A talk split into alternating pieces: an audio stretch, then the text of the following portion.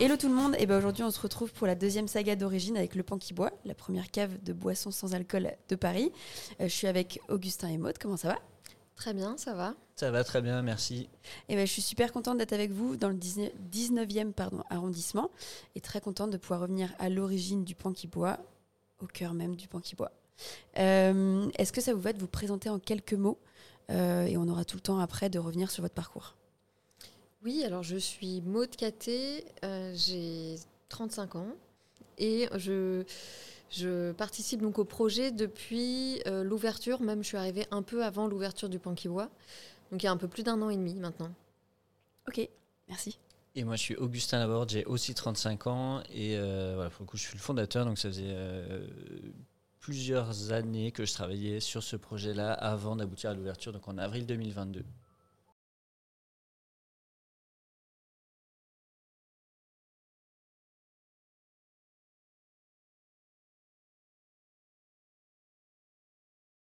Ok. Et petite transition téléphone. Euh, Est-ce que. Hop là. Ça fera une petite longue, petite longue intro. Petit problème de téléphone, pas de souci. Euh, Pour le client, on n'accueille pas les clients comme ça en principe. euh, Augustin, est-ce que tu peux nous raconter un petit peu ton parcours euh, avant le pan qui boit? Oui, alors moi je suis juriste de formation, donc j'ai euh, appris le droit, mais plutôt le droit international et plutôt le droit de, le- les droits de l'homme. Donc j'ai travaillé euh, beaucoup à l'étranger, surtout dans les pays en guerre. Donc euh, j'ai passé plusieurs années en Afghanistan, et après en Égypte, etc. Et en fait, à côté de- du Pankibo, je continue d'autres activités, alors pas à temps plein, mais donc je, je travaille comme juge à la Cour nationale du droit d'asile, qui est à Montreuil, donc en gros qui est une, une institution qui traite des demandes d'asile. Euh, et à côté, je travaille dans un organisme qui contrôle les lieux de privation de liberté, donc qui s'appelle le contrôleur général des lieux de privation de liberté, qui contrôle donc les prisons, les maisons d'arrêt, les euh, commissariats de police, etc. Donc ça, c'est des missions euh, d'une semaine ou deux, quoi. Donc voilà, j'ai un volet juriste plutôt droit de l'homme, et après le volet panquibois que j'ai développé en parallèle de tout ça. Ok, donc tu t'ennuies pas. Euh, non, pas trop, ça va. Et toi, Maud, euh, qu'est-ce que tu fais Qu'est-ce que as fait avant le pan qui boit? Alors j'ai travaillé dans la vente, la communication, l'événementiel, d'abord dans le marché de l'art contemporain. Et ensuite, euh, j'ai un peu bifurqué, mais j'ai continué à faire de la communication et de l'événementiel, mais dans le milieu de la santé mentale avec euh, des psychanalystes principalement. Ok. Et donc, tu arrives juste avant le chantier, le début du Oui, chantier? En fait, je, je dîne avec une de mes meilleures amies, Aliénor, un soir, et euh, on parle de, bah, de ce- ces projets, de notamment la cave sans alcool. Elle me parle d'Augustin qui cherche quelqu'un. À ce moment-là, je souhaitais changer de travail. C'est comme ça que, que j'arrive. C'est fou. Et donc, vous T'es faites un, littéralement, je crois, dans, dans le chantier. quoi, Oui. Ouais. oui, oui. Ouais. vous faites un entretien, euh, tu passes ici et on voit si Euh, ça match ou... Un entretien, euh, oui. euh, alors, c'était pas ici directement, mais Ouais, c'était oui. dans un café juste en bas, je me rappelle très bien. Et euh, oui, je sais plus, donc c'était en mars 2022 du coup. Enfin, tout s'est fait assez vite, quoi. Ouais. Ah oui, un mois avant l'ouverture. ouais. Et comment ça se passe? Comment vous vous jugez, enfin jugez, pardon, euh, vous vous jaugez tous les deux euh, Parce que toi, Maud, il faut que ça te plaise. À la fois, Augustin, toi, c'est aussi un pari sur euh, un mois avant le Ouais. lancement? Non, non, c'était. euh, Euh, bah, mon- D'abord, c'était Aliénor, euh, donc, euh, qui est l'architecte et une amie, qui m'a dit euh, de, de- rencontrer Augustin, de, de voir, euh, à, la limite, euh, peu importe si, si ça se faisait pas ou si c'était pas pour moi ou si même j'étais pas la bonne personne, mais de rencontrer Augustin, que ce serait toujours intéressant, que c'était quelqu'un de très sympa. et donc, de, de- voilà, de passer le pas de, cette rencontre et ensuite de voir. Donc, c'était c'était vraiment. déjà de se rencontrer et de, et de, oui, de parler de ce projet. Et moi, de mon côté, j'avais. euh, voilà, J'étais un peu en. J'allais dire en rade, ce qui est pas très poli, mais voilà, l'ouverture approchait, j'avais euh, vraiment besoin de quelqu'un, donc j'étais passé dans une recherche un peu plus active, et moi j'avais envie de quelqu'un qui a à la fois un volet communication, parce que voilà, je suis très peu à l'aise, ou en tout cas, je suis pas du tout un aficionado de tout ce qui est réseaux sociaux, donc j'avais vraiment besoin de quelqu'un qui puisse m'aider là-dessus, et en même temps de faire la vente aussi. Et euh, je crois que moi, tu m'avais envoyé ton CV, mais quand j'ai vu ça, je ça déjà, c'est quand même. ça match très bien, très sensible. Enfin, j'ai rapidement vu que moi, il a une sensibilité sur. Que ce soit artistique ou autre, mais c'est aussi quelque chose d'important pour moi, c'est qu'il y a une forme de sensibilité là-dessus. Et euh, donc voilà, c'est plutôt. euh, moi, j'avais pas trop d'hésitation en finissant notre premier rendez-vous. Euh, Maud, toi, tu en avais davantage. Euh, parce qu'elle a d'abord décliné. C'est ça qu'on veut. Elle Oh a là là. d'abord décliné le poste, mais parce que enfin, c'était compliqué pour toi de changer. Enfin, il y avait plein de. Euh, et, mais, et pour une fois, parce que généralement, je suis plutôt du genre à. Voilà, si la personne ne veut pas, à pas aller chercher trop et tout. Et là, je me suis dit, non, c'est quand même. Je le sens plutôt bien, c'est quand même elle. Donc j'ai un peu insisté et finalement, ça a marché, je crois. Non, mais oui, je. Euh, non, mais j'ai eu des hésitations, mais autres. euh, et effectivement, euh, j'ai tendance à, à prendre du temps pour prendre des décisions, c'est vrai, mais une fois que je les prends, euh, par contre, je, je dévie peu. Ah, si c'était un changement. euh, Oui, c'était quand même voilà, un changement. c'est- Mm. Ça mérite Ouais. aussi euh, réflexion. Et, euh, et à, Ouais, et puis- à quel moment, toi, tu, enfin, c'est un mois avant, mais qu'est-ce qui te fait dire euh, là, euh, tout seul, euh, je En peux fait, pas Depuis le début, moi, je j'aime pas trop travailler. tout- Enfin, j'aime. Oui, j'aime pas trop travailler tout seul. euh, J'ai besoin de d'échanger, de confronter mes idées, d'écouter aussi. J'aime beaucoup euh, me laisser convaincre en fait que quelqu'un change mon opinion. Je trouve ça assez agréable. Donc depuis le début, je voulais pas faire ça tout seul. Et après, je savais très bien que euh, il y avait encore une fois un gros boulot physique à faire porter les cartons, faire tout ça. Enfin, que en fait, c'est J'aurais pu le faire, enfin je pourrais le faire tout seul, mais c'est, euh, je me serais épuisé, Mm. je verrais encore moins ma famille que je la vois, euh, et puis ce serait pas fait aussi bien en fait. Enfin, je pense vraiment que c'est mieux fait à plusieurs quand même. Donc deux, c'était vraiment le minimum. Euh, J'avais même prévu d'embaucher, je crois, une troisième personne, enfin plutôt alternant ou stagiaire en plus, quoi, Ouais, qui est venu après. qui est venu un peu après, ouais. Euh, et bah top, ça me fait une parfaite transition, puisque j'ai une personne que vous connaissez un petit peu, euh, qui vous pose une, question directement. Donc je vais vous faire écouter le vocal. Bonjour Augustin, Maude, petite question d'un auditeur euh, des Charentes, de Saint-Brice tout particulièrement. J'aurais aimé souhaiter savoir comment s'est faite votre collaboration, euh, comment, si vous avez déjà eu l'occasion en fait de travailler ensemble par le passé, comme je trouve que vous vous complétez particulièrement bien. Et donc voilà, j'aurais aimé connaître un peu plus de détails. Merci d'avance. Crois reconnaître Romuald, mais je suis pas sûr. Ah oui, c'est ça. Ouais, Ouais, c'est ouais, ça. trop fort. Saint-Brice, Que tu connais que j'ai eu dans le premier épisode. D'accord, ok, Et, génial. euh, et dont Maud m'avait recommandé. Donc c'est Mhm. vraiment la boucle. euh, C'est cool, donc tu as testé boucle- ces boissons qui sont géniales. Euh, Exactement, non, vraiment, ouais. on adore. Et pour le coup, Romuald, je me rappelle très bien parce qu'il était venu pareil. Enfin, on, y avait, on était déjà ouvert, il n'était pas en rayon. Et il est arrivé, il m'a dit Mais euh, je fais euh, sans doute le meilleur jean sans alcool, pourquoi je suis pas chez vous? Et- c'est un vendeur, ça. euh, oui, mais en plus, je me rappelle on était assis là, à cette époque-là, il n'y avait pas la table avec tout ça. Enfin, il y avait juste le banc et c'était posé là avec ses tout petits échantillons. Et j'ai adoré tout de suite. Quoi. Euh, donc sa question, c'était si on avait déjà travaillé ensemble. Bah non. Après, je pense que la, la vie, parfois, euh, super aliments planète. Donc euh, voilà. Ouais, puis la complémentarité. Euh, oui, vraiment. oui. Ouais, ouais, il y a à la fois, je pense qu'on a des points communs quand même, en- et, en, et en plus, on a chacun nos champs de- d'expertise ou de et que je crois qu'on se laisse chacun aussi notre faire nos trucs quoi, sans essayer d'interférer trop.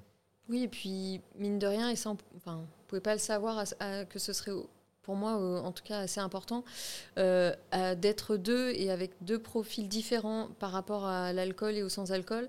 On, on représente euh, l'intégralité des gens qui, qui viennent Mm. ici, enfin, un peu de choses près.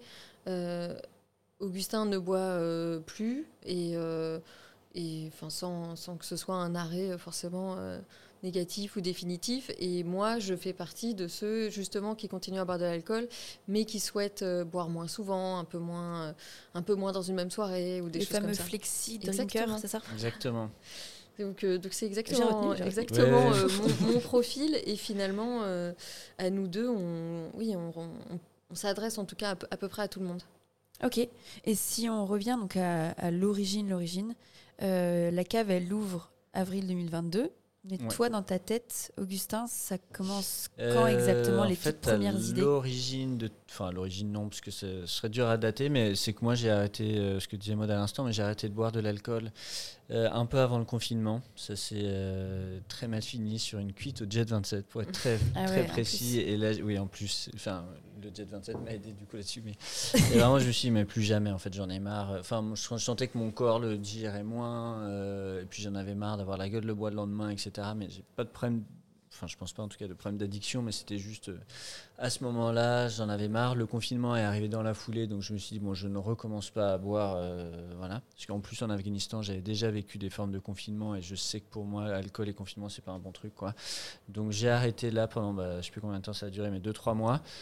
Tout réouvre ou en grande partie, ça me manque pas trop, donc je me dis bon, je continue. L'été passe et au final, euh, ça rentre dans les habitudes et j'ai pas de manque ou quoi que ce soit.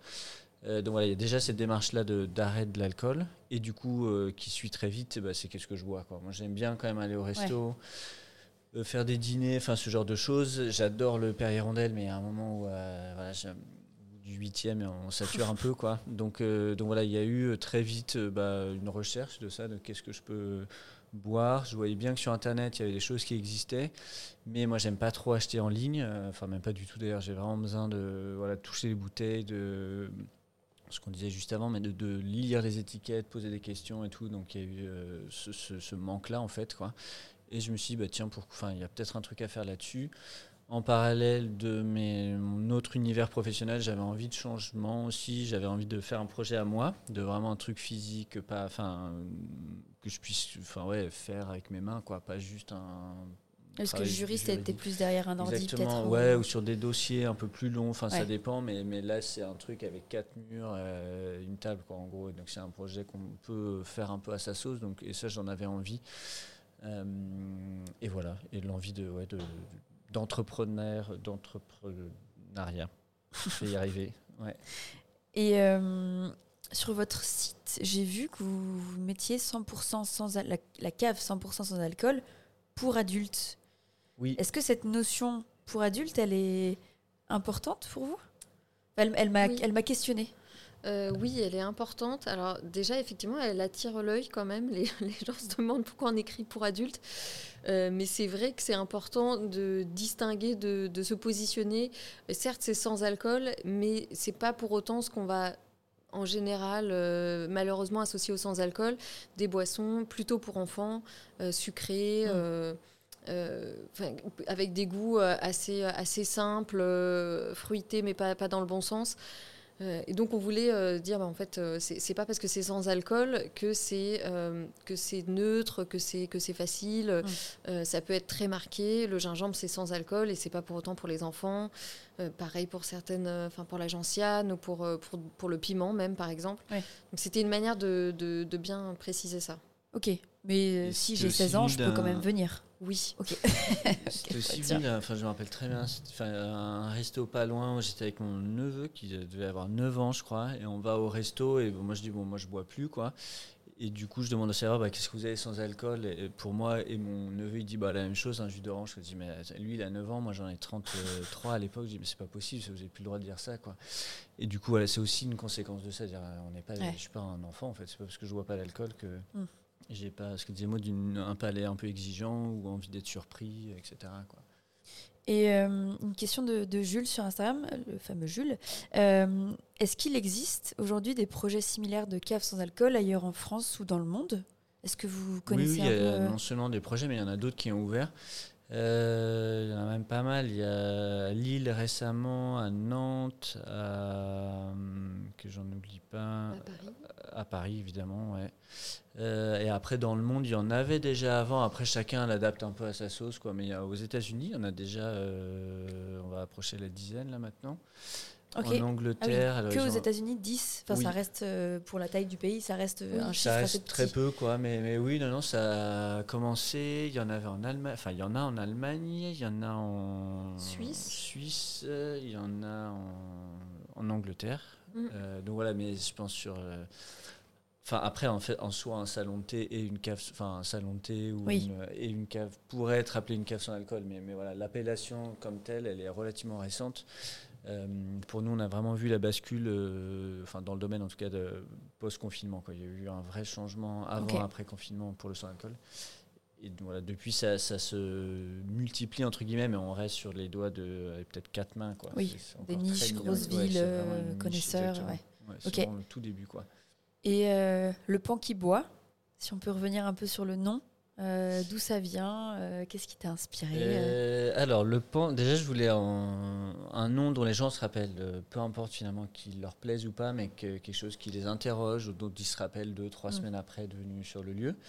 Euh, J'aime beaucoup les animaux et j'avais envie de. C'est un peu l'idée de la souris de Mickey. Donc, euh, Mm, que les gens identifient le projet avec un animal et qu'après cet animal-là, si on voit dans des années, on va pouvoir en faire des pubs avec le petit pan qui va arriver, boire sa boisson sans alcool, faire la roue. On peut le dessiner, de le Tu que c'est pas décliner mal dans le marketing quand même. hein oui, mais moi, je fais un- les histoires, j'adore Il y a ça. quand même quelque le, chose. Le décliner avec un petit dessin animé. Enfin, il y a plein de choses qu'on fera, sans doute. Quoi. Et après, voilà, tout est une question de temps.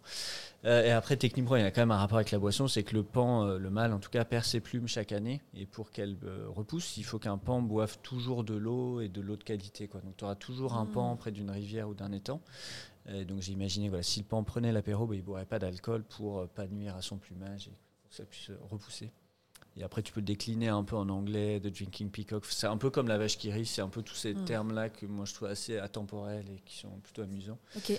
Euh, Et tu l'as trouvé. Ça a l'air très naturel quand tu le dis, mais parce que ça fait un petit alors moment. je l'ai trouvé, je me rappelle très bien, c'était euh, près de chez ma belle-mère, il y a un étang avec un pan. Et en le voyant se promener un matin, c'était au moment où je cherchais un nom et je me dit mais cet animal il est magnifique et, euh, et en plus il a plein de valeurs très positives partout dans le monde en fait. Ils sont connectés, il y a très peu de, de pays où le pan est un mauvais animal. Quoi. Enfin, euh, et c'est enfin, c'est superbe, quoi. il y a des couleurs, donc on peut jouer sur la charte graphique, on peut... euh, ouais. Donc c'est venu à ce moment-là, je me suis dit, tiens, ce truc, c'est quand même... Enfin, cet animal est quand même magnifique. Et après, il a fallu juste tester un peu, voir ce que ça donnait. Euh, ça plaisait pas à tout le monde quand je l'essayais, mais je me dis, moi j'aime bien, donc je, je commence. Quoi. Ouais. Ok. Et c'est toi qui as fait le logo aussi? Euh, non, pour le coup, euh, c'était long. C'était plus long que de trouver le nom finalement. Parce que je, enfin, j'ai eu plusieurs personnes euh, qui ont essayé, j'étais pas satisfait. Et finalement, c'est encore une fois l'architecte Aliénor qui a, Incroyable. ouais, qui est vraiment une personne ressource. Qui est- qui est- qui est énormément liée dans ce projet, euh, je la- elle je la est là. mettrai dans la description Elle, est pas parce là que- mais elle est là. Euh, et qui, euh, enfin oui, m'a proposé un truc, en gros le, le- le logo tel qu'il est là, quoi. Et j'ai dit mais c'est exactement ça que j'aime bien. Et puis voilà.